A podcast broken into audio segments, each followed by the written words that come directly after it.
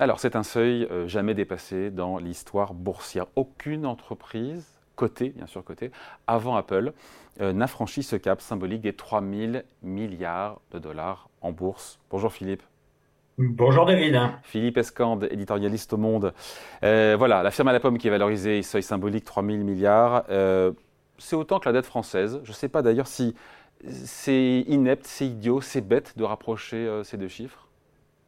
Bah, disons que c'est moins, moins bête que de euh, comparer une valorisation boursière et un PIB. Un PIB, c'est un flux, c'est euh, de l'argent gagné à un moment donné alors que euh, une valorisation, c'est une, c'est un stock, hein, c'est un, un, comme un comme un actif euh, ou un actif ou un passif. Et là, on compare effectivement l'actif de d'Apple et puis, en tout cas en termes de valorisation de sa valeur, et puis la valeur de la de la dette de, de, la dette de la France. Bon, toute comparaison, la, toute comparaison s'arrête là, évidemment, puisque le, la, la, valorisation d'Apple, elle, elle est est supposé fluctuer euh, constamment. Et d'ailleurs, on vient de le voir, puisque euh, l'entreprise valait 2000 en janvier et maintenant 3000. Donc, euh, effectivement, on est dans, un, dans une, sur une autre planète. Bon, est-ce que le modèle économique, le business model d'Apple, est-ce qu'il est vraiment redoutable? Est-ce qu'il réussit le tour de force de générer 100 milliards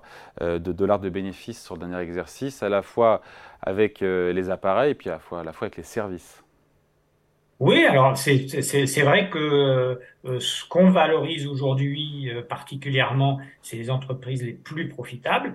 Et sur ce plan-là, Apple n'a peur de personne parce que, euh, d'autant plus pour une entreprise industrielle hein, qui quand même fabrique des produits, hein, pas uniquement un vendeur de logiciels, eh bien, elle arrive à avoir un, un résultat net de 20, qui fait 25% de son chiffre d'affaires, c'est absolument hallucinant. Au premier trimestre de cette année, elle a gagné 20 milliards euh, de, de, de, de, dollars, donc c'est absolument considérable. Alors, est-ce que c'est c'est son modèle, à son modèle qu'elle tient ça? Évidemment, hein, son, son modèle, il est tout à fait unique, c'est de, de marier à la fois euh, l'usage, euh, le logiciel, et puis le matériel, et de concevoir l'un en fonction de l'autre.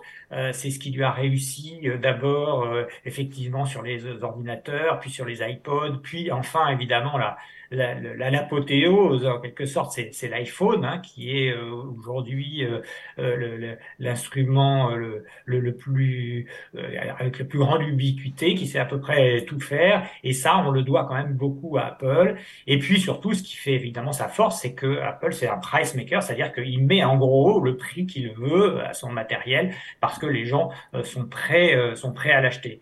Et, et en quelque sorte, le meilleur exemple finalement de, cette, de, de, de, la, de, la, pertinence de ce modèle, c'est que quand Apple a sorti son iPhone, c'était pas un téléphone de plus, c'était un téléphone avec des applications, des apps, euh, et c'est lui qui a inventé ce système-là, alors qu'avant, pour faire de l'internet sur son téléphone mobile, c'était très compliqué. Donc, euh, on, on, voit bien que ce modèle euh, vertueux, pour l'instant, ça tient à cette étroite imbrication, et c'est ça qui fait le, qui fait sa rentabilité, c'est sa capacité à à, imposer ses, ses prix euh, dans, dans, un domaine qui pourtant est très compétitif. tout, tout, ça sans aucune usine en propre. Parce qu'Apple ne fabrique pas. C'est ça. Alors, euh, il n'y a pas. On, on, il y, a, une petite euh, incompréhension. Euh, effectivement, Apple, c'est, vous savez, comme marqué euh, Design in California and Made in China. Euh, et c'est vrai que Apple se concentre sur la conception et sous-traite la fabrication à des entreprises essentiellement beaucoup asiatiques, mais il y en a des européennes, il y en a dans, dans, le monde entier. là où on se trompe un petit peu, c'est de penser que Apple n'est pas du tout un industriel. Or, en fait, euh, ces sous-traitants, ils sont totalement sous la coupe d'Apple. C'est-à-dire que c'est Apple qui conçoit les produits, qui envoie des ingénieurs pour surveiller ce qu'ils font, qui leur dicte la façon dont ils vont le fabriquer, etc.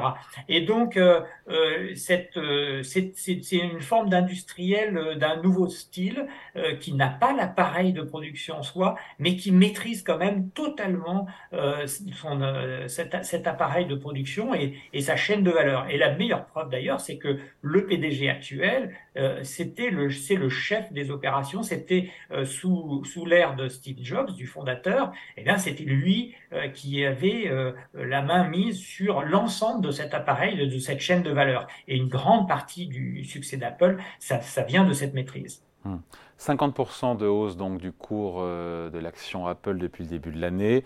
Une ascension spectaculaire évidemment. Est-ce qu'elle est méritée ou pas? Parce qu'il faut se rappeler que 2022 ça a été une année compliquée, voire noire pour, euh, pour les valeurs de la tech.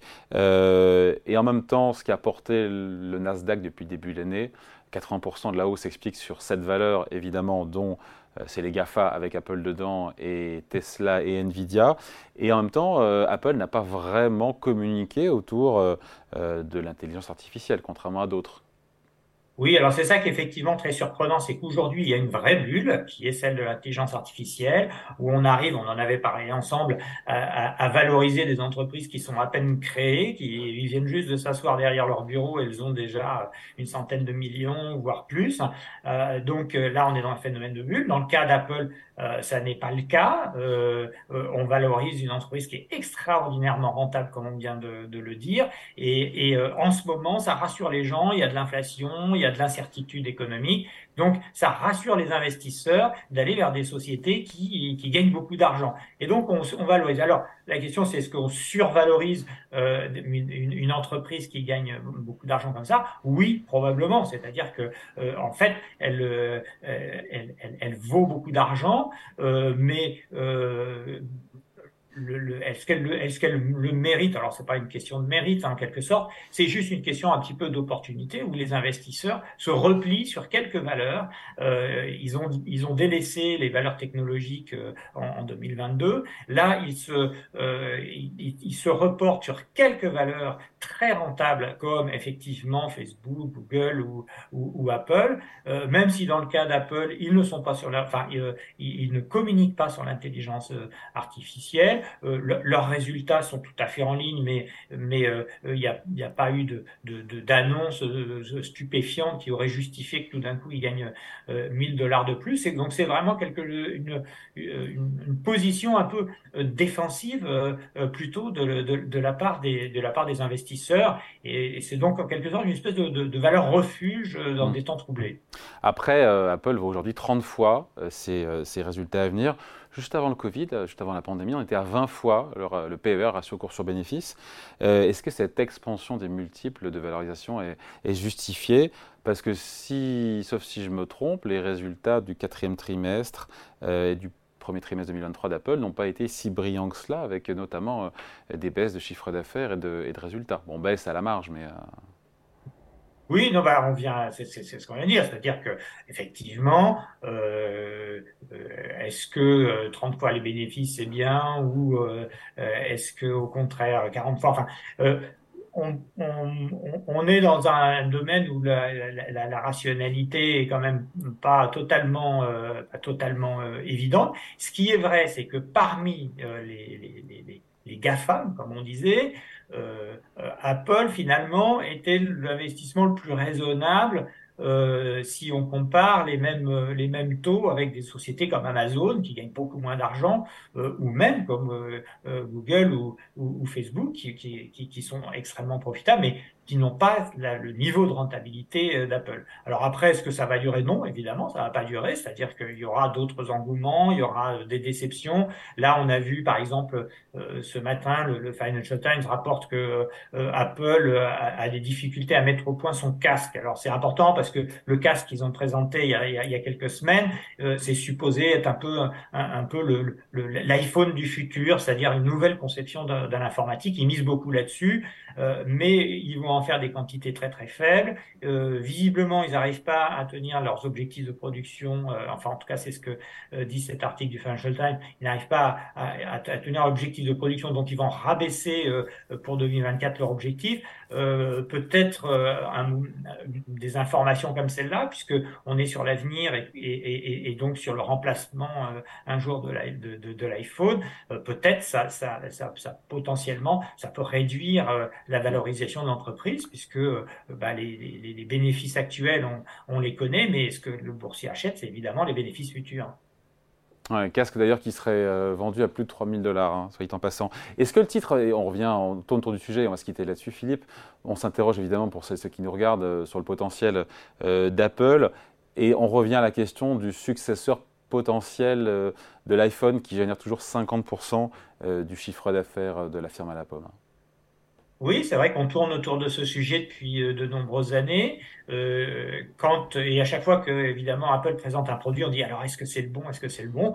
Euh, Il y a eu, on, a, on a connu ça avec la, la, la montre connectée, qui finalement après des, des, des, débuts un peu laborieux euh, marche plutôt bien, mais ça n'est pas le, le, remplaçant. Alors effectivement, euh, est-ce que cette histoire de, de casse, elle sera? Ça le sera peut-être mais sûrement pas à court terme parce que justement c'est extrêmement compliqué avec un objet qui lui-même est très cher.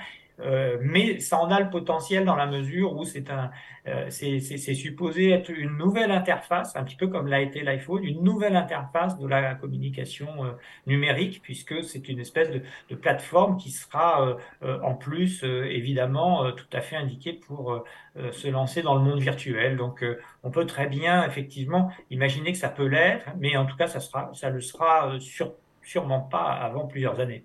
Allez, merci beaucoup. Explication signée Philippe Escande, éditorialiste au Monde. Merci Philippe, bonne journée. Merci David.